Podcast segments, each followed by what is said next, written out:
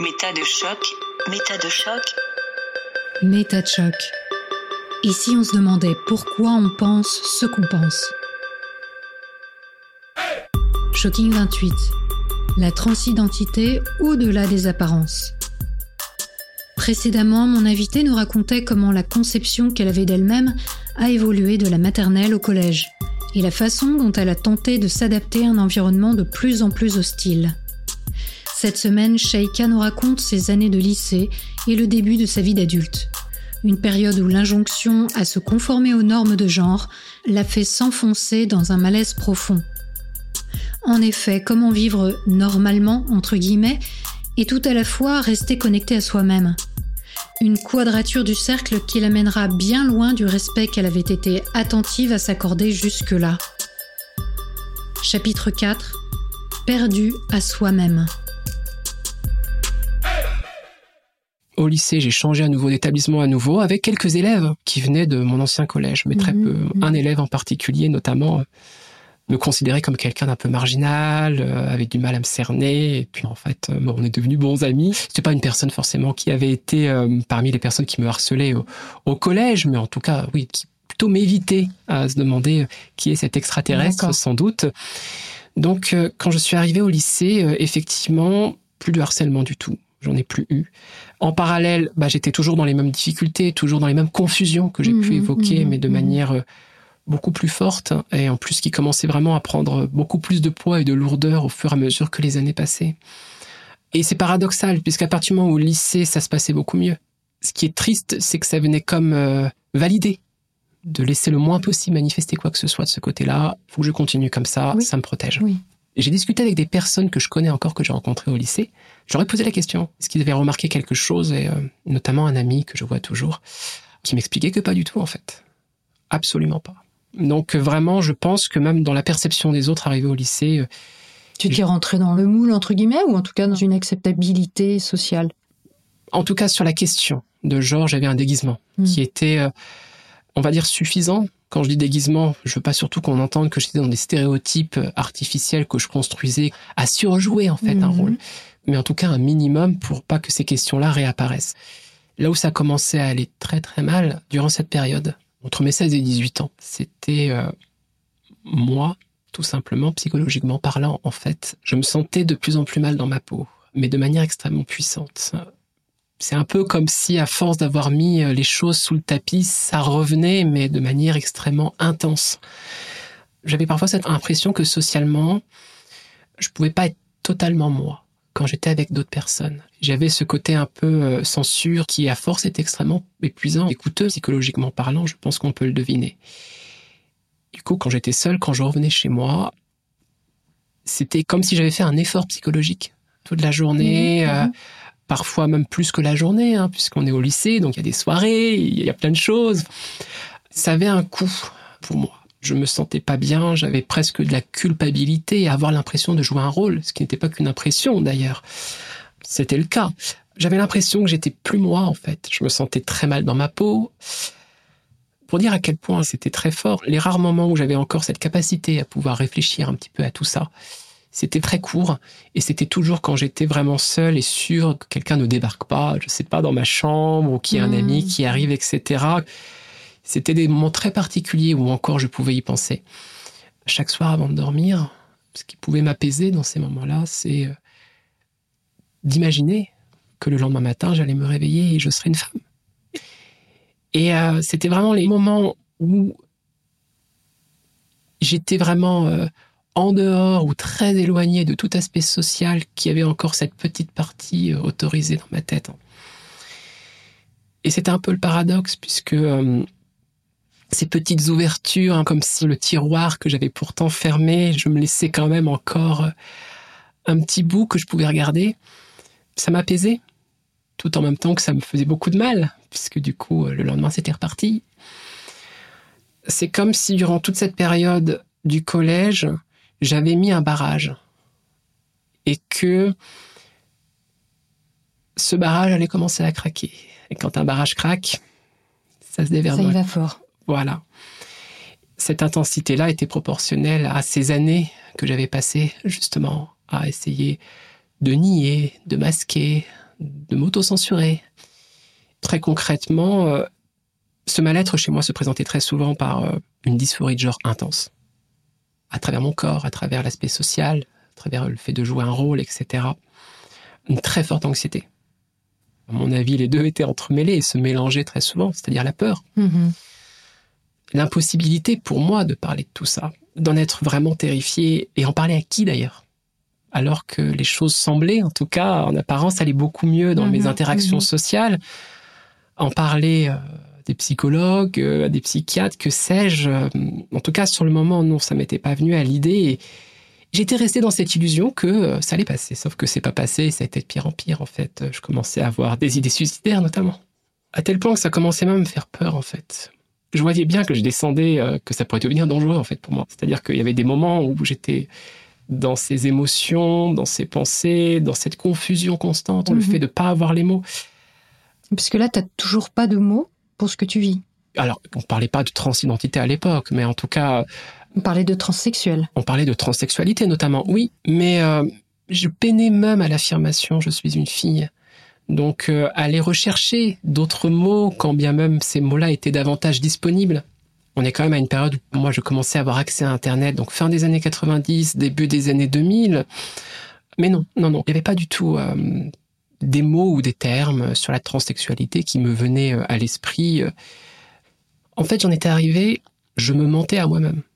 Ça a été un long processus qui fait que progressivement, bah, je me suis perdu en fait. Mhm. Et euh, ce qui consistait à être euh, presque une sorte de défense, c'est-à-dire ne pas montrer progressivement, passer par le fait que j'en venais à me mentir, je m'en voulais aussi. Euh, D'en être arrivé finalement euh, à ne plus pouvoir nommer. Toute cette difficulté que je pouvais avoir à penser sans avoir l'impression d'une pression, d'injonction. J'avais en souvenir la petite fille que j'étais en primaire. J'avais en souvenir encore ces moments où j'avais tellement plus de facilité et j'ai même envie de dire de maturité, Mhm. de genre, que j'avais pu là. Et tu t'en rendais compte et tu t'en voulais pour ça? Oui, j'avais pas oublié tout ça. C'était ancré profondément dans ma mémoire. Le moment où je sautillais à dire à mes parents je suis une fille me revenait vraiment comme un souvenir euh, Mhm. extrêmement joyeux, extrêmement fort, extrêmement signifiant. C'est pas un souvenir que j'ai déterré après coup. Il était toujours présent, ce souvenir-là. Il y avait eu un tel écart entre euh, l'état émotionnel et cognitif dans lequel j'avais été quand j'étais enfant durant cette période et l'état dans lequel je me retrouvais maintenant à être tellement euh, rigide presque par peur, dur contre moi-même mais dans tous les sens du terme, dur contre moi-même pour être dans ce rôle, dur contre moi-même aussi parce qu'effectivement en même temps je m'en voulais Mhm. ça en finissait pas en fait. Donc je pense que on peut comprendre que émotionnellement parlant, euh, c'est infernal. Ça tient pas. Tu posais la question euh, du cauchemar précédemment. Là, j'étais clairement dans un cauchemar en termes de dysphorie, en termes euh, des peurs qui s'étaient accumulées au fur et à mesure de cette anxiété, de ce stress et euh, de cette profonde solitude aussi Mhm. quand bien même j'avais des amis autour de moi où il n'y avait pas de soucis et qui indirectement ont été soutenants par le fait qu'ils étaient présents comme tout ami finalement, Mhm, mhm. mais à qui j'ai pas pu euh, vraiment euh, exprimer, parler. Et heureusement qu'ils ont été là d'ailleurs. J'ai eu cette chance d'avoir au lycée des amis incroyables, des enseignants très soutenants dans d'autres domaines, Mhm. puisqu'à l'époque, j'étais très attiré, notamment par le cinéma, par la vidéo, ce genre de choses. Ça répondait pas à mes problématiques, mais heureusement qu'il y avait ce soutien-là ailleurs, parce que ça m'a clairement sauvé la vie, je pense. Il n'y aurait pas eu ça, ça aurait pu très mal se finir. Voilà. Étant dans cette spirale infernale, et je m'en rendais compte, j'ai pris l'initiative, je me suis dit à un moment, bon, faut que je fasse quelque chose. Du coup, euh, je me suis dit que j'allais euh, consulter quelqu'un, un psychologue ou un psychiatre. J'ai choisi de voir un psychiatre, je pense, parce qu'il y avait la question du remboursement, je crois. Euh, surtout que ça partait de mon initiative, c'est-à-dire que j'ai prévenu mes parents après. Là, t'étais ado. J'étais mineur toujours. Ouais, mais c'est moi qui ai pris le rendez-vous. Avec une psychiatre qui était juste à côté de mon lycée, donc c'était facile. Je pouvais euh, du coup trouver un rendez-vous juste après l'école. Donc là, j'étais en première. Et euh, j'étais malheureusement encore dans cette grande difficulté face à la psychiatre. J'exprimais très facilement le fait que j'allais mal, que je voyais très bien que j'étais dans ces spirales. Mais en même temps, ça a été un rendez-vous manqué. Quand je suis allé la voir, j'ai pas du tout parlé de la transidentité, ou en tout cas de ces questions-là. Ouais, j'étais dans des troubles anxieux et dépressifs, en fait. Comment euh, tu lui parlais pas de ton conflit intérieur? J'en parlais, mais pas directement. C'est-à-dire que j'avais une prudence à y aller petit à petit. Mhm. C'est compréhensible. Surtout que je savais pas en face de qui Mhm. j'allais être. C'est clair. Et on parlait de psychiatrisation. Euh, Mhm.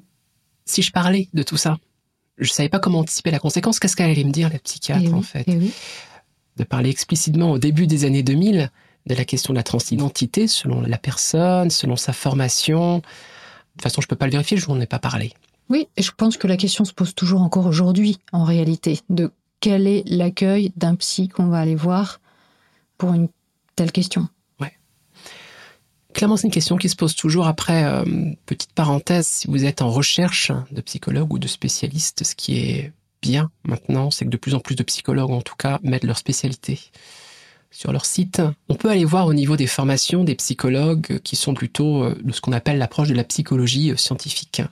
Un exemple très simple, si vous voyez TCC, TCC, donc euh, thérapie cognitivo-comportementale. Voilà.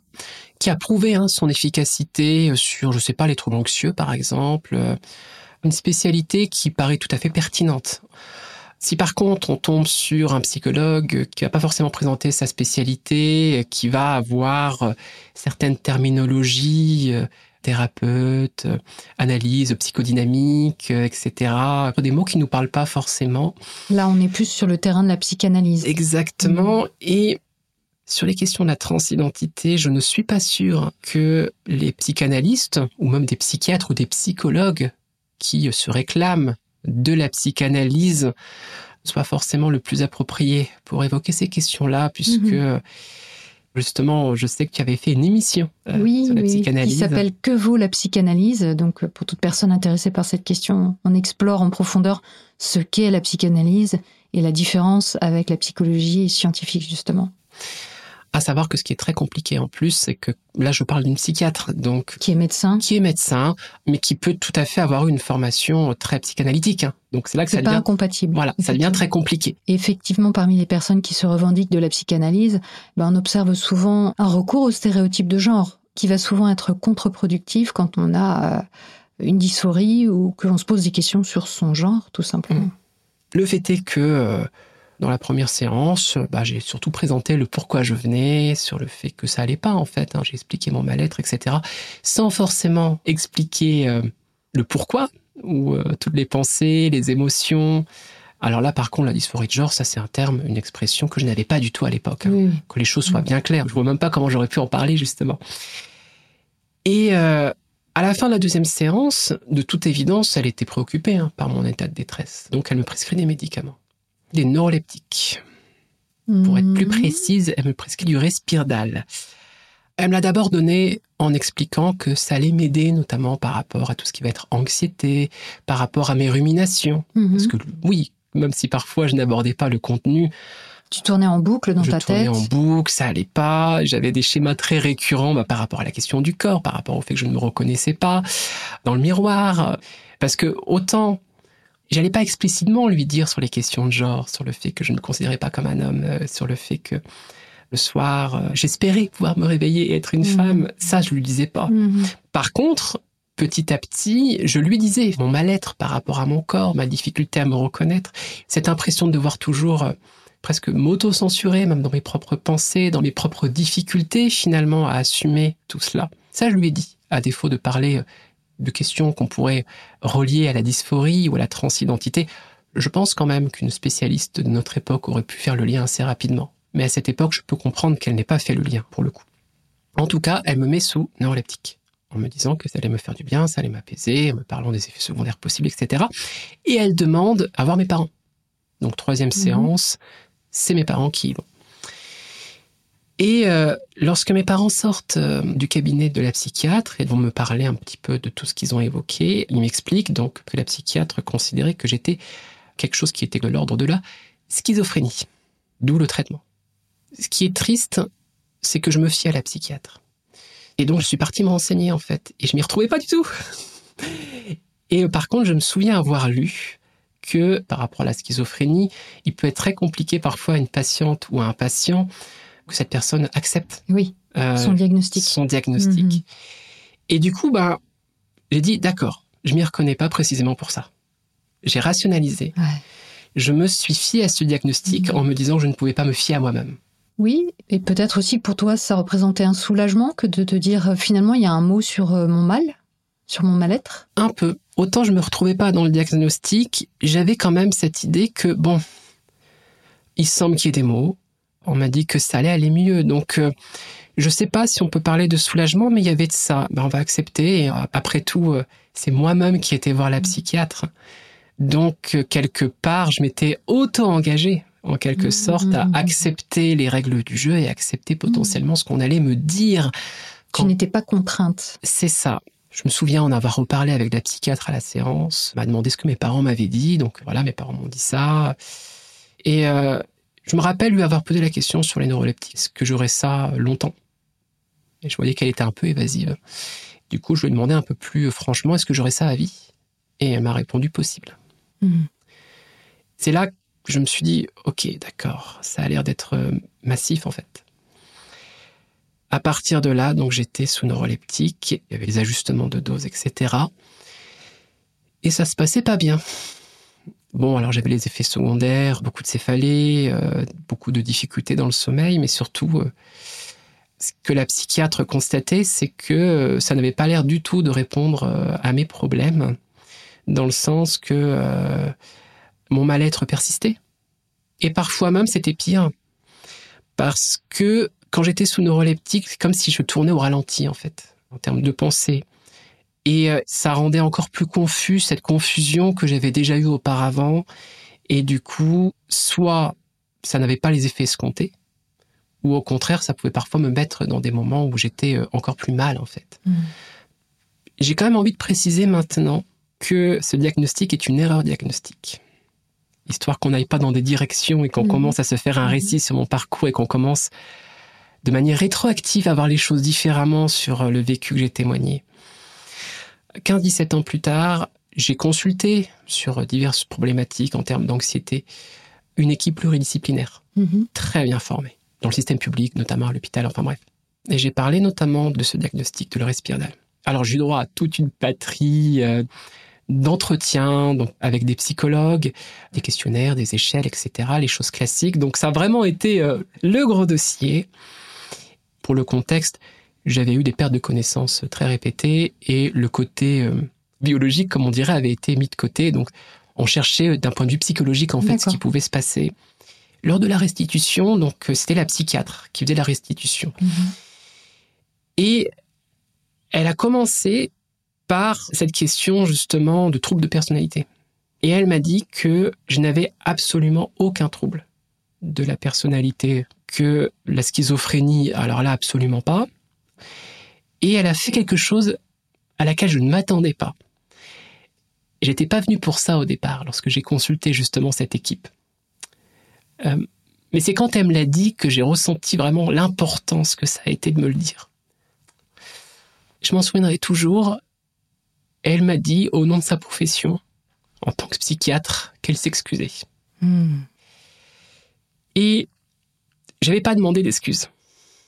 Et quand elle me l'a dit, là j'ai vu que j'en avais besoin d'entendre ce discours-là.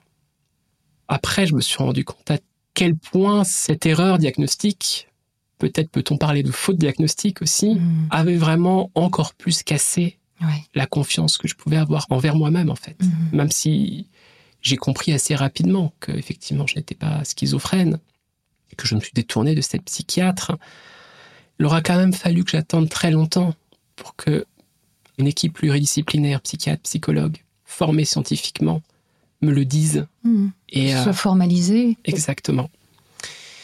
Je remercie vraiment cette psychiatre de m'avoir dit ça, parce que je pense que euh, sinon, euh, je serais peut-être encore resté sur pourquoi m'a-t-elle dit ça, cette psychiatre? Mhm.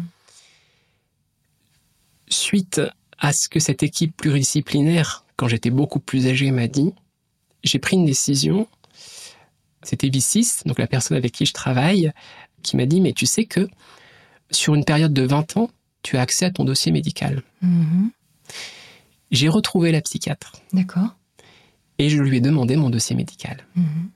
J'avais besoin de lire, j'avais besoin de voir, de remettre un petit peu les pièces du puzzle Oui.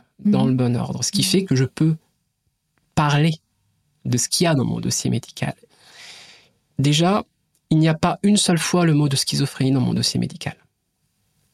Elle en a parlé à mes parents, elle m'a mis sous respirdal, mais il n'y a absolument aucun diagnostic là-dessus. Et lorsque moi-même m'a demandé d'en parler, quand mes parents m'en ont parlé, elle n'a pas du tout infirmé. Mhm. Elle m'a vraiment laissé la, dans le Dans, l'insinuation. C'est ça.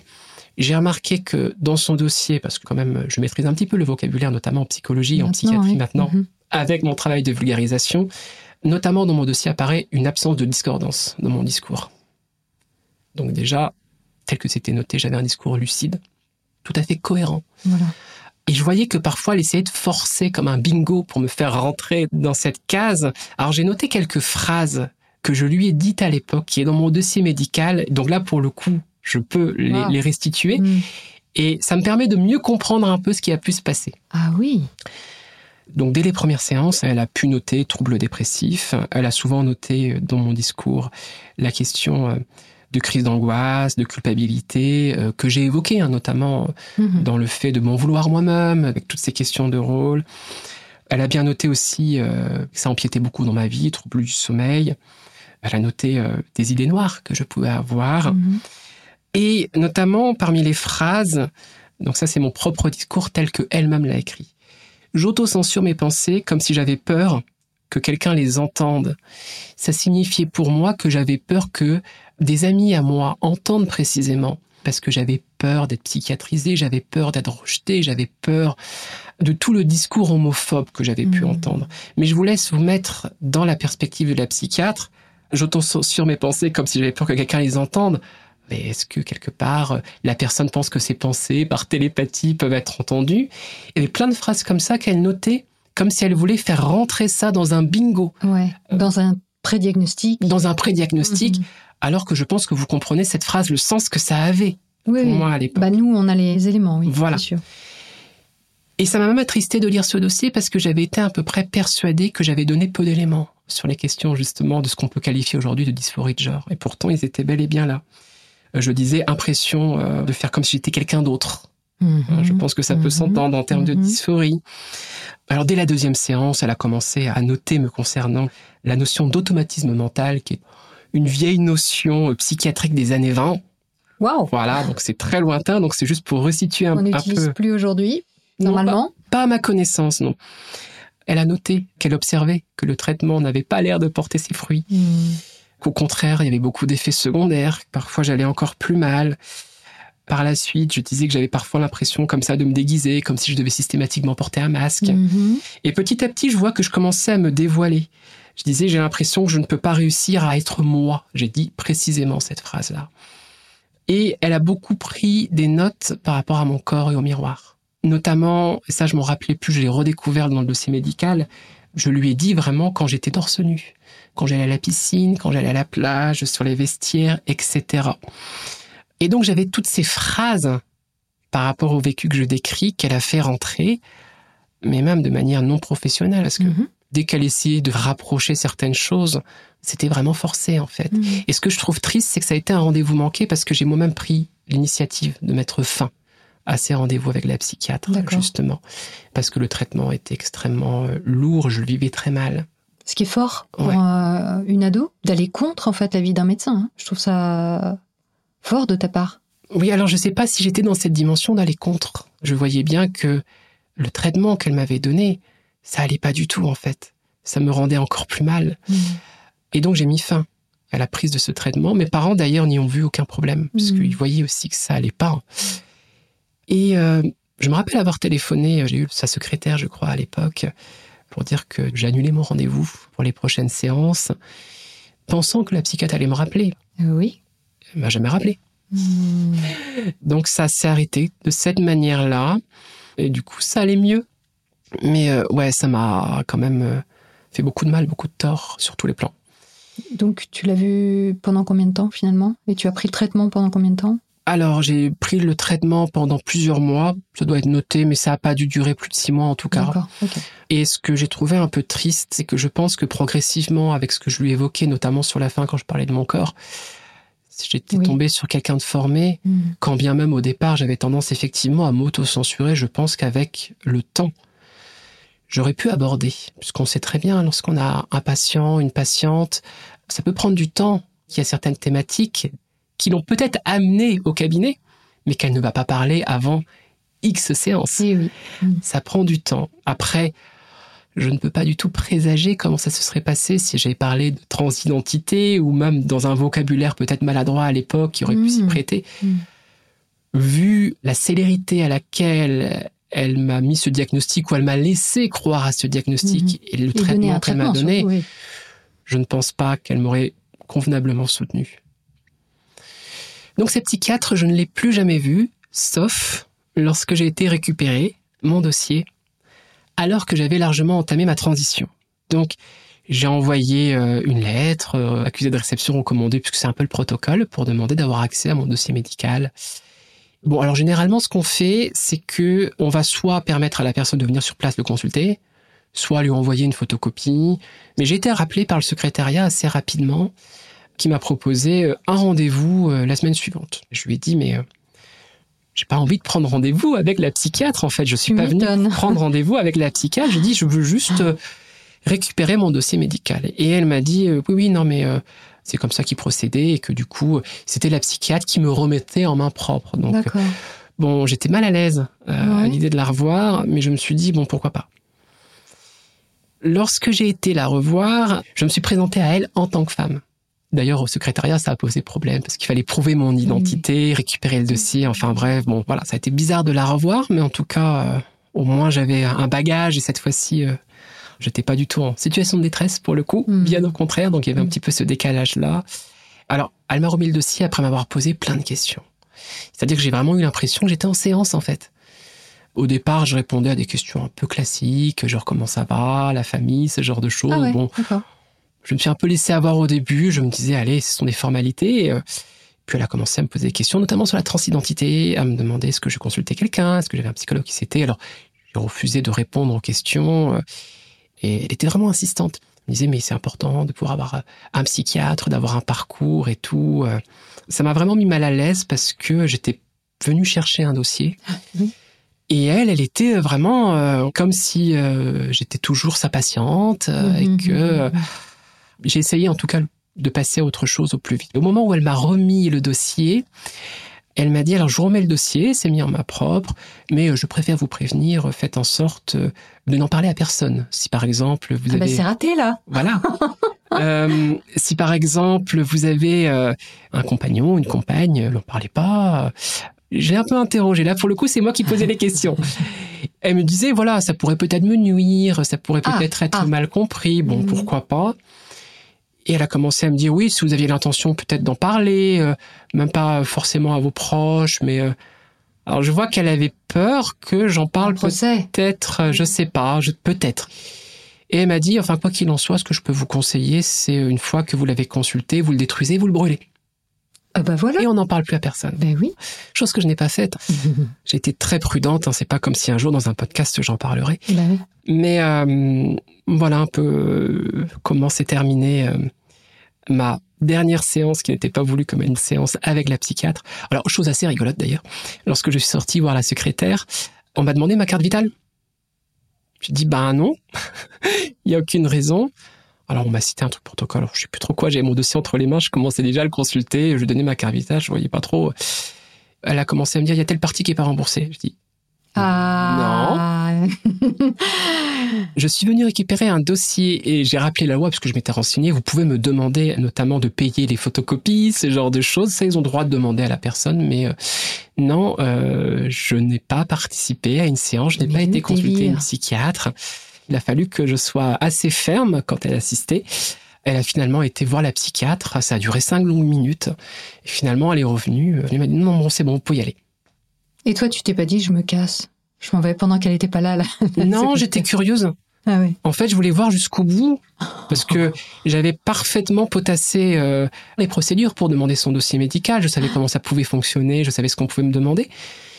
Et quelque part, ça me permettait, euh, maintenant que j'étais beaucoup plus sereine par rapport à tout ce qui s'était passé, que j'étais dans une démarche de ce qu'on pourrait presque appeler une justice réparatrice, je remettais les choses dans l'ordre.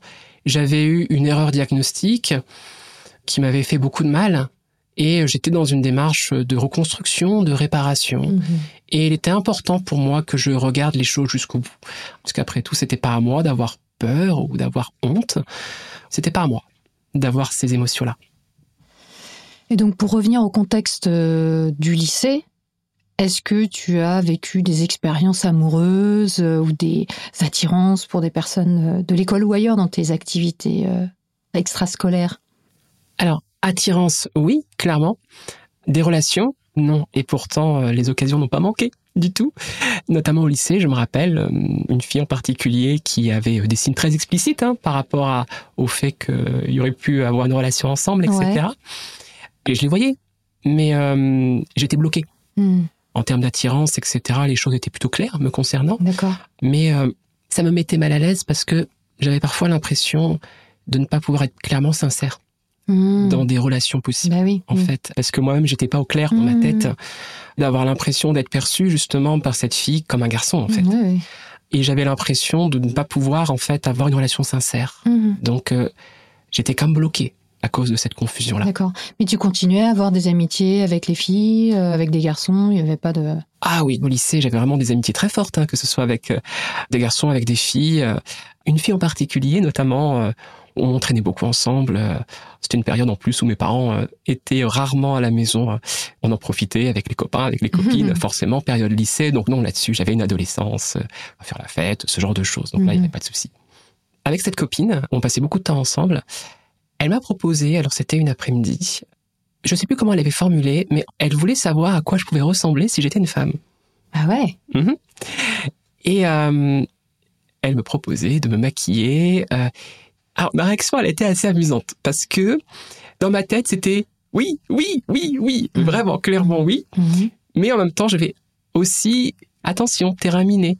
Alors du coup, j'ai joué entre guillemets euh, une sorte de gêne ou de malaise, genre Mhm. euh, mais non, quand même, euh, je vais pas me maquiller, je vais pas m'habiller, donc histoire de pas donner l'impression que ça avait de l'importance pour moi, Ouais. parce que ça en avait clairement.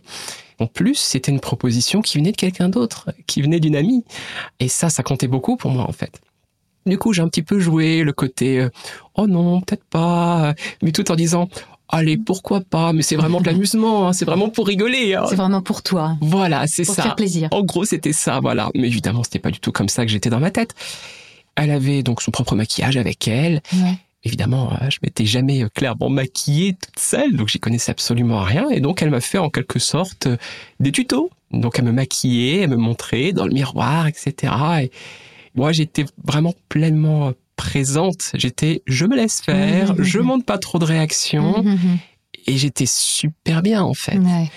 Ma difficulté, c'était cette euphorie que j'avais, cette joie. C'est un peu le contraire de la dysphorie de genre, en fait. Mais qu'en même temps, je voulais pas trop montrer, donc j'essayais de la masquer. Mais euh, je pense que ce qui m'a vraiment plu dans cette expérience, c'est même pas tant le fait d'être maquillée. C'est même pas tant le C'est fait ça d'être que j'allais habillée. te demander. C'est surtout le fait d'être euh, dans cet échange Mhm. avec une autre femme sur le côté tuto, sur le côté découverte, etc. Des choses que je n'ai pas vécues en fait, comme d'autres filles au collège auraient pu vivre. C'est surtout ça qui m'a vraiment marqué, qui m'a vraiment touché. La connivence, en fait. Exactement. Mhm. J'ai eu l'impression qu'on était entre copines. C'est ça en fait qui m'a rendue heureuse. Avec une sorte de Mhm. mini reconnaissance, même si c'était peut-être pas vraiment le sens de la proposition de ton ami, de cette possibilité d'explorer ça avec quelqu'un, en fait. C'est ça. Et euh, sans la crainte, justement par le contexte de jeu ou d'amusement. Mais euh, ce qui a été un peu hum, triste, c'est qu'il y a eu ce moment-là, vraiment magnifique. Et en même temps, dans ma tête, c'était, OK, il y a ce contexte-là, on te le propose, vas-y. Mais il y avait un petit peu comme si je m'autorisais une dernière fois Mhm. de choses que je m'autorisais plus déjà à l'époque, Mhm. avant de revenir dans, dans mon confinement de genre. Donc il y avait aussi quelque chose un peu triste une fois que cet échange, cette expérience était terminée, parce que on aurait pu penser que ça allait peut-être m'ouvrir. Ouais. Et euh, non, j'étais beaucoup trop dans dans la confusion, encore beaucoup trop dans la crainte pour Mhm. pouvoir, euh, à travers cette perche qu'on m'avait tendue, rebondir. Ouais. Tes parents, eux, ils ont toujours rien vu, ils voient toujours pas qu'il y a un souci lié à ton identité. Non, je pense qu'ils se posaient des questions en termes de sexualité. Ils me voyaient avec des copines, parfois avec des copains, des amis, etc. Mais ils voyaient pas de relation. Et donc, je pense qu'ils s'interrogeaient beaucoup, euh, surtout que bon, il y avait le Pax qui était derrière, etc. Et je savais très bien qu'il y avait un contexte avec cette homophobie ambiante. Mhm. Et je sais qu'au lycée, notamment, euh, j'avais l'impression qu'ils se posaient des questions. Je crois qu'une fois, même, la question a été assez explicite. Si je sortais avec un homme ou... euh, D'accord. Et euh, C'est étonnant pour une famille comme ça, très traditionnelle, telle que tu l'as décrite, et catho et tout ça. oui, alors je voyais que ça pouvait les gêner, les perturber. Mm. Et je pense que s'ils en parlaient pas, qu'ils me posaient pas tant que ça de questions, que le sujet n'arrivait pas vraiment sur la table, je pense que c'est pas du tout parce qu'ils étaient indifférents, mais davantage parce que il y avait peut-être un malaise Ouais, plutôt de ce côté. Le genre de malaise dans les familles où euh, lorsqu'on sait pas trop, lorsque bah, on n'en parle pas trop en Mm. fait. Donc moi ça m'étonne pas que mes parents euh, n'en parlaient pas du tout ou que ça restait très Ouais. indirect. Oui, mais on a l'impression quand même dans ce que tu décris qu'il y a une certaine bienveillance de bout en bout de la part de tes parents, qu'il n'y a pas d'accusation, d'agressivité ou de tentative de te formater. Non, j'ai pas vu de tentative de me formater. Je sais que mes parents restent euh, et sont toujours restés, euh, en tout cas avec moi, toujours bienveillants, parfois maladroits, Mhm. évidemment, mais comme tout parent qui peut être maladroit avec ses enfants, c'est pas un Quoi, souci. les parents ne peuvent pas être euh, parfaits? Non, Ça n'existe pas? Non, non, non, il n'y a jamais eu euh, de malveillance. Il y a eu beaucoup d'inquiétude de ma part et je pourrais jamais vérifier euh, Mhm. qu'est-ce qui serait passé si j'avais pu dire les choses. Mais il n'y a pas eu de rejet lorsque j'ai expliqué, lorsque j'ai fait mon coming out à 10 ans. Il n'y a pas eu non plus de feedback qui m'ont permis d'avoir un soutien, etc. Mais il n'y a pas eu de rejet, il n'y a pas eu euh, ce que malheureusement certains enfants, certains adolescents peuvent avoir Et dans oui. leur famille, c'est-à-dire un rejet, Mhm. voire des tentatives de thérapie de conversion Mhm. que ce soit quand on parle de jeunes homosexuels ou transgenres, il y a les thérapies de conversion qui peuvent arriver et ça peut être extrêmement violent. Et j'ai vraiment eu de la chance de ce côté-là Oui. d'avoir échappé à cela, en fait.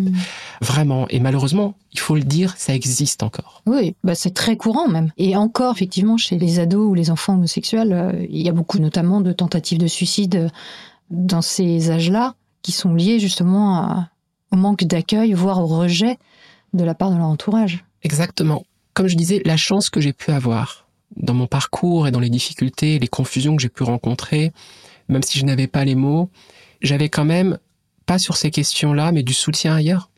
Dans les moments où j'ai vraiment été au plus mal dans ma vie, au lycée, j'ai pu compter sur des amitiés très fortes et puissantes, même si j'ai pas pu me confier Mhm, à ces mhm. amis-là. Donc, je pense que ça m'a un peu protégé en quelque sorte. J'ai pas eu le soutien parce que je n'en parlais pas, mais dans un environnement familial où un enfant est rejeté, où un enfant est stigmatisé, Mhm, essayez d'imaginer un petit peu ce qui peut se produire à travers tous les mal-être mhm, que j'ai pu mhm, décrire lorsqu'il y a aucun soutien nulle part ailleurs, oui. lorsqu'il y a psychiatrisation, qu'il y a euh, un retour, un feedback de son entourage d'une extrême violence. On parlait d'harcèlement scolaire parce que parfois tout ça s'entremêle. Bien sûr. On sait très bien que les enfants prennent beaucoup sur eux quand ils sont harcelés, Mhm. se cherchent eux-mêmes des torts, cherchent des raisons internes. Moi, je sais que quand j'étais harcelé, paradoxalement, le fait de m'accuser moi-même d'être responsable de tout ce qui m'arrivait me donnait l'idée que si j'arrivais à identifier clairement ce qui n'allait pas, Mhm. j'aurais un certain contrôle pour Et éviter que ça ça. recommence. C'est ça. C'est rassurant de se dire qu'on a du contrôle sur ce type de situation. Rassurant mais destructeur, Et oui, parce qu'on internalise tout. on trouve pas les bonnes solutions. Exactement. Mhm. Et au bout d'un moment, on s'enferme, on s'isole, on prend tout sur soi, et effectivement, par manque de soutien, ça peut conduire au pire. Mhm. Au pire. Et du coup, par rapport à la question de tes parents, on y revient. Est-ce que tu es euh, homosexuel euh, Qu'est-ce que tu as ressenti et qu'est-ce que tu leur as répondu? Alors, volontairement, je laissais planer le doute, D'accord. parce que cette ambiance homophobe m'avait tellement fatigué, m'avait vraiment fait mal, que j'avais même pas envie, en fait, euh, de dire quoi que ce soit. Je cherchais pas forcément à les mettre mal à l'aise, je cherchais pas non plus à être dans une pure provocation ou Mhm. autre, Mais euh, peut-être qu'il y avait derrière cette idée-là aussi le fait euh, de voir un petit peu bah, comment mes propres parents pouvaient réagir si effectivement je sortais un petit peu de ces cadres conventionnels ou Mhm, traditionnels. mhm, mhm.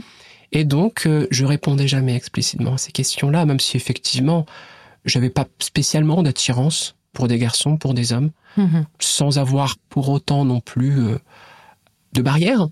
Je pense que j'étais assez ouverte sur ces questions-là. Donc, j'aurais très bien pu leur répondre ça. Mais j'avais tellement cette ambiance-là homophobe que, non, surtout au lycée, il y avait aussi ce côté, finalement, ça les regarde pas. Et surtout, j'avais cette impression qu'ils s'en inquiétaient. Et Oui. le fait qu'ils s'en inquiètent, Ouais, ça énerve. ça énervait. voilà, ça Je ne vous m'énervait. répondrai même pas, puisque Voilà. c'est ça.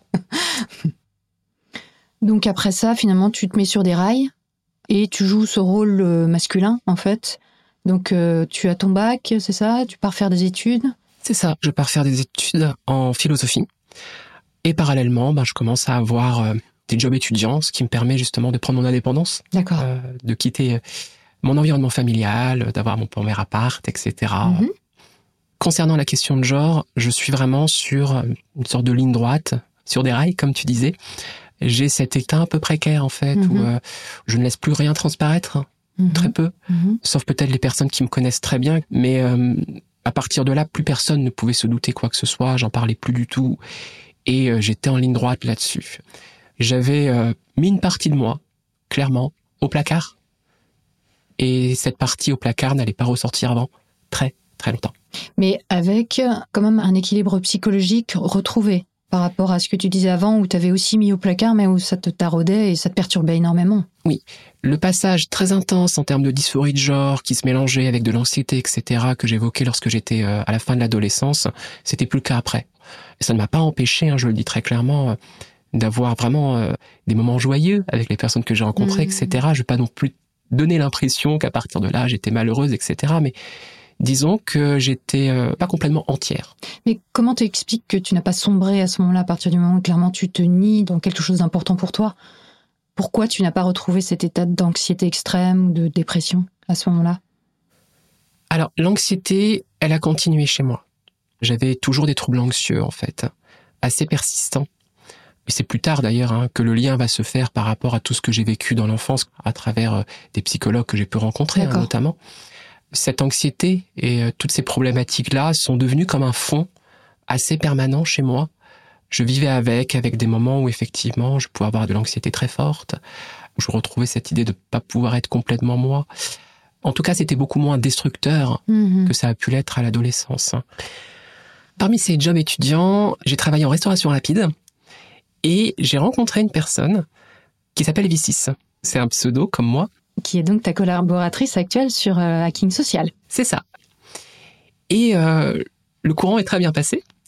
À l'époque, euh, on commençait vraiment à être assez engagé sur la question du travail, sur la question de la souffrance au travail, puisqu'en restauration rapide, dans les jobs étudiants, Mhm. Bon, je pense que c'est un secret pour personne que il y a quand même pas mal de problèmes hein, en termes de management, etc. On s'était beaucoup retrouvé aussi sur euh, des passions qu'on avait en commun, et- Mhm. enfin bref. Et un soir, c'était la veille de Noël, je l'ai ramenée chez elle, et finalement, je l'ai pas vraiment ramenée chez elle, et on est restés ensemble, et depuis, on ne s'est jamais quittés. Donc en couple? En couple, Mhm. c'est ça, et à continuer aussi à travailler ensemble, à entremêler nos cerveaux euh, sur des questions de société, au départ sur la question du travail, euh, puis ensuite euh, du côté du hacking, notamment dans les milieux hackers, etc. Et de fil en aiguille, c'est comme ça qu'on est arrivé jusqu'au hacking social, en fait. Et elle, alors, comment elle t'a perçu À l'époque, tu n'avais pas fait ton coming out. Donc c'était une relation hétérosexuelle officiellement, c'était perçu comme ça. Pour toi, c'était comme ça dans ta tête aussi? Comment ça se passait? Tu vivais les choses comment? Ouais, Et alors, comment elle, elle les vivait aussi? Comme je disais, le cours a tellement bien passé entre nous que ça a hum, déverrouillé beaucoup de choses sur mes propres blocages. Et euh, elle me l'a dit beaucoup plus tard, après mon coming out. Au début de notre relation, euh, elle retrouvait pas ce qu'elle avait pu vivre avec des hommes. Et elle a même pensé, sans qu'elle puisse véritablement l'expliquer, elle avait l'impression d'être en couple avec une femme. Mhm. Elle me l'a pas dit à l'époque. Mhm. Elle a eu cette euh, pensée, cette impression Mhm. qu'elle n'arrivait pas elle-même à expliquer. Et au fur et à mesure de notre relation, mois après mois, elle s'est tout simplement dit, bah finalement, c'était l'effet de contraste avec ses relations précédentes. Et elle est passée à autre chose, en fait. Et c'est beaucoup plus tard, après mon coming out, que là, elle a retracé, elle a reconnecté un peu les Mhm, choses mhm. et euh, elle a dit, mais oui, en fait, Et toi alors, tu vivais cette relation comment? Très bien, parce que j'étais euh, profondément amoureuse. Notre relation a vraiment toujours été forte et encore plus forte maintenant, Mhm, justement, mhm. après mon coming out. Et euh, finalement, dans notre relation, la question du genre en termes de stéréotypes, dans des relations hétérosexuelles, ne me paraissait pas très forte euh, comme on peut le voir euh, dans d'autres couples. Je me sentais à l'aise de ce côté-là. Je révélais pas, clairement. Mais euh, non, j'étais clairement heureuse, vraiment. Ça a été important pour moi plus tard aussi, lorsque j'ai fait mon coming out à V6, de lui dire que toute euh, notre relation, notre passé, notre vécu ensemble, par rapport au fait qu'il y avait tout cela en moi que je n'avais pas pu clairement montrer et que j'évitais de me montrer à moi-même, ça ne signifiait pas que je n'étais pas heureuse, Mhm. épanouie. Mhm. Au contraire, les choses se passaient vraiment bien et j'avais peur par la suite, justement, quand j'allais en parler Oui. avec elle, qu'il puisse y avoir comme une sorte de sa part de doute. L'impression que tu n'étais pas sincère Par ou exemple. que tu n'as pas vécu les choses telles que tu les as montrées à ce moment-là ou... Ou que j'étais en souffrance moi-même dans notre propre relation. Oui. Ou même peut-être tu avais peur qu'elle se dise bah elle m'a menti en fait. Oui, oui, j'avais peur de cela par le fait, bah, notamment, que je me mentais beaucoup à moi-même, Mhm, mhm. tout simplement. J'avais peur que ça remette en question toute la sincérité et toute la spontanéité qu'on avait ensemble durant cette période, en fait. Quelque chose qui, euh, ouais, qui a été très terrifiant à partir du moment où j'ai recommencé à ouvrir mon tiroir beaucoup Ouais. plus tard. Alors juste pour préciser du coup, avant que tu fasses ton coming out à V6, vous avez vécu combien de temps ensemble? Environ une quinzaine d'années. D'accord. C'est beaucoup. C'est beaucoup. Alors puisque tu parlais de coming out, à quel moment, pourquoi tout à coup tu t'es dit non, en fait, je veux plus me cacher et je veux me dire à moi-même et peut-être aux autres aussi que je suis une femme? Et peut-être entamer une transition. Quand j'ai commencé à réouvrir le tiroir, c'était à 34 ans. Et lorsque j'ai fait mon coming out à ma compagne, c'était à 35 ans. D'accord. Qu'est-ce qui a fait qu'à 34 ans, tu as ouvert le tiroir, comme tu dis? Ça a commencé quand j'étais euh, enseignante en philosophie, où j'avais, on va dire, des problèmes, semble-t-il, de santé. J'avais euh, souvent des euh, malaises vagales ou des choses un peu difficilement identifiables, en fait. Je faisais souvent des malaises qui ont commencé lorsque j'étais adolescente et qui ont persisté une fois adulte. Et vu que ça se multipliait, en fait, euh, bah voilà, bah j'ai eu un parcours Mhm. où euh, les médecins ont commencé à très fortement suspecter euh, des crises d'épilepsie. Donc j'ai eu droit à toute une batterie de tests. D'accord. Et non. D'accord. Ensuite, voyant que parfois je pouvais avoir une tension un peu plus haute, etc., Mhm. j'avais beaucoup de tachycardie. Mhm. Il y a une autre hypothèse, c'était est-ce que j'ai pas des problèmes cardiaques, cardiovasculaires, Mhm. etc. Mhm. Encore une fois, toute une batterie de tests et la réponse a été non. Mhm. Parfois c'était impressionnant hein, lorsque je perds des connaissances, etc. En cours? Non, ça ne m'est pas arrivé en cours.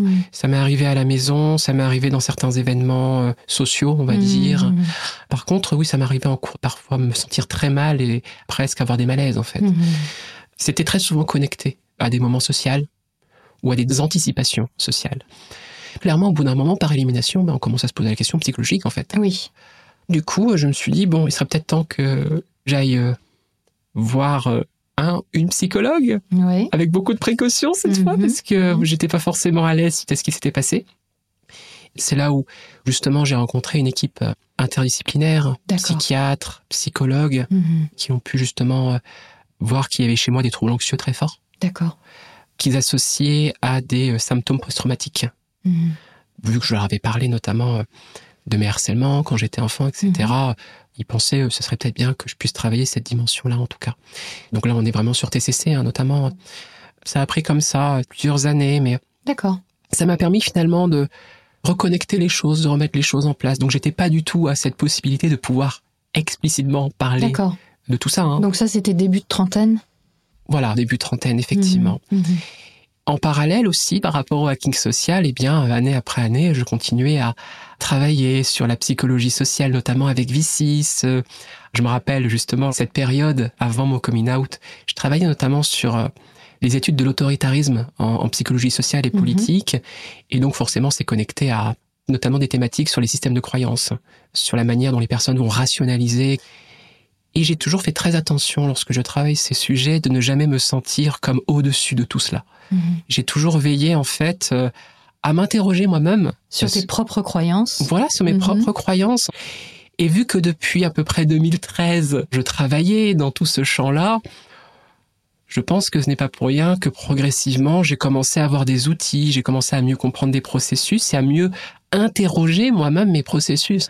Tu avais des outils de métacognition. C'est ça. J'ai mhm. fait une sorte de rétro-engineering. Mhm. Alors le rétro-engineering, c'est quand on essaye de démonter, de revenir en arrière, de voir comment ça fonctionne. J'ai fait une sorte de rétro-engineering en fait de ce qui se passait dans ma tête, dans mes pensées, dans mes mhm. croyances, dans mes émotions, etc. En parallèle, Vicis travaillait aussi sur la théorie de l'autodétermination de Desi et Ryan. Et donc, en tant que relectrice, je lisais par exemple ce qu'elle faisait. J'étais vraiment dans tous ces différents facteurs-là. Un moment où, j'essayais de prendre un peu plus soin de moi, hmm. où il y avait beaucoup de choses qui étaient restées en suspens et qui, enfin, avaient pu être clôturées, notamment ce qui s'était passé avec la psychiatre. où je recommençais à gagner un peu plus de confiance en moi, hmm. puisque j'avais une certaine défiance à cause de tout ça par hmm. rapport à mes propres pensées. Bien sûr. Je comprenais mieux les processus.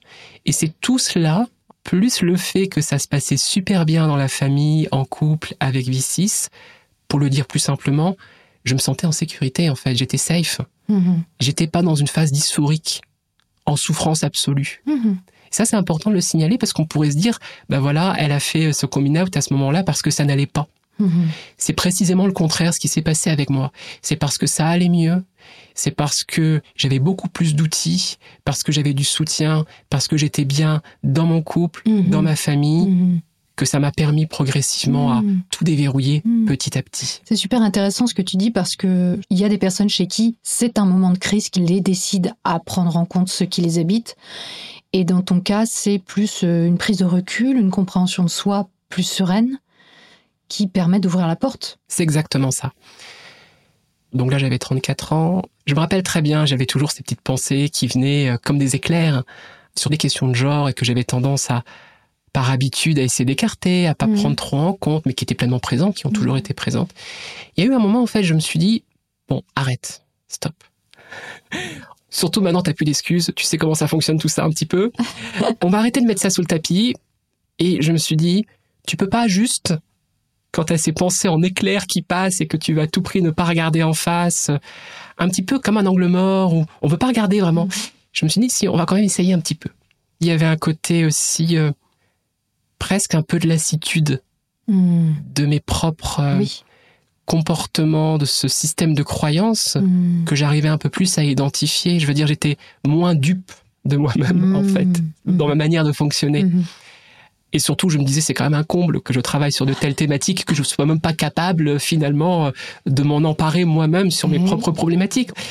Donc, ça a commencé comme ça, progressivement au détour parfois de conversations. Je me rappelle de ma compagne qui parlait avec sa mère, d'une personne de sa famille qui entamait une transition, etc. Ah oui. Ouais. Et euh, alors, je n'étais pas présente dans la conversation, c'est dans une pièce, mais j'écoutais très attentivement. Mm-hmm. Et il y a eu un moment, quand je parle de ces pensées en éclair qui passent, dans ma tête, j'ai eu la pensée, elle en a de la chance. Mm. Et là, je me suis arrêtée. Attends, tu répètes ce que tu viens de penser là? Mm-hmm. Mm-hmm. Et euh, désormais, je laissais plus les choses fuir en fait. Mm. C'était non non non non, on va rester là-dessus, mm. mais je me forçais pas. J'essayais d'être la plus bienveillante possible avec moi parce que je voyais bien à quel point c'était extrêmement pénible et difficile mm-hmm. parfois avec tout le passif. Mm. Je me disais on va y aller tranquillement. Voilà, j'avais des techniques qu'on peut retrouver en termes d'auto-engagement, c'est-à-dire je me disais pas allez on va ouvrir le tiroir d'un coup, on va y aller petit à petit, mm-hmm. pas après pas. Mm-hmm sans l'avoir planifié, en fait, c'est un petit peu comme si je m'étais mise dans une sorte de protocole où euh, on va juste s'engager sur des toutes petites choses, mmh. des techniques d'auto-engagement. C'est génial ça. Et parce que je savais que c'était pas possible pour moi, je pouvais pas ouvrir le tiroir. Mmh. Pas d'un coup en tout cas. Je voyais bien à quel point j'étais bloqué, à quel point j'étais verrouillé. Donc j'ai plus ou moins appliqué mes propres connaissances, mmh. les propres stratégies que je connaissais, qui me semblaient euh, à la fois efficaces et tout simplement qui semblaient me convenir pour essayer de déverrouiller tout ça. Et est-ce que ça, c'est quelque chose euh, dont tu parlais avec tes psychologues à l'hôpital? Parce que cette démarche-là que tu décris, elle peut être induite, proposée par des thérapeutes, justement. Ce processus de questionnement étape par étape ou action par action, mise en place euh, d'une progression ou d'une interrogation pas à pas et consciente de la part du patient. Est-ce que tu leur en as parlé ou c'était vraiment en parallèle de ce que tu faisais avec tes thérapeutes de TCC Non, c'était vraiment en parallèle. Par contre, je m'emparais clairement des outils qu'on me donnait, notamment en TCC. Lorsque j'avais des situations où je me sentais pas bien, où il se passait quelque chose, d'identifier ben, ses pensées, d'identifier ses comportements, et par comportement, ses non-comportements aussi. Mm-hmm. Parce que fuir quelque chose, c'est aussi un comportement. Ses émotions, pour identifier les patterns, les schémas, ce mm-hmm. genre de choses. Donc en fait, je me réemparais un petit peu de tous ces outils-là aussi.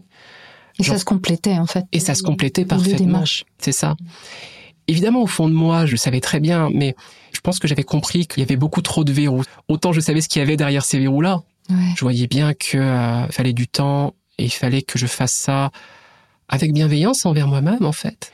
Et je trouvais extraordinaire de voir à quel point quelquefois on sait profondément une chose sur soi ou sur une croyance à laquelle on adhère encore, dont on sait qu'elle ne nous convient plus. Et en même temps, on a besoin d'étapes. Alors, il y a cette espèce de double mouvement, de double réalité. Quelque part, l'info entière, on l'a déjà, mais on fait comme si on allait découvrir les choses petit à petit, les dévoiler petit à petit à notre conscience. On a toute l'info, mais on fait comme si on l'avait pas vraiment, quoi. Et c'est ça qui permet, au bout d'un moment, de la prendre en compte complètement. Oui, c'est exactement ça, ce double mouvement que tu décris. Mm. Et je pense aussi que j'étais consciente que si j'ouvrais le tiroir, ce serait pas sans conséquence. Oui. J'étais parfaitement consciente, en fait, qu'à partir du moment où le tiroir est ouvert, je savais que je ne le fermerais plus. Et oui. Mm. Et je savais que je ne pourrais plus être dans cet entre-deux, mm-hmm. dans cette confusion parfois volontaire dans ma tête. Donc il y avait des implications. Donc tu t'es aménagé finalement une sorte de sas, le temps de démêler un peu la pelote, d'aller pas à pas vers, j'allais dire l'inéluctable, peut-être pas, parce que je pense qu'il y a des gens qui, toute leur vie, vont rester dans cet entre-deux ou vont rester dans le fait de mettre sous le boisseau euh, une information importante sur elle-même. Mais hum, tu t'es aménagé une période transitoire, en fait, cognitive. Exactement. D'apprivoisement de l'idée. C'est ça. Et de ses conséquences.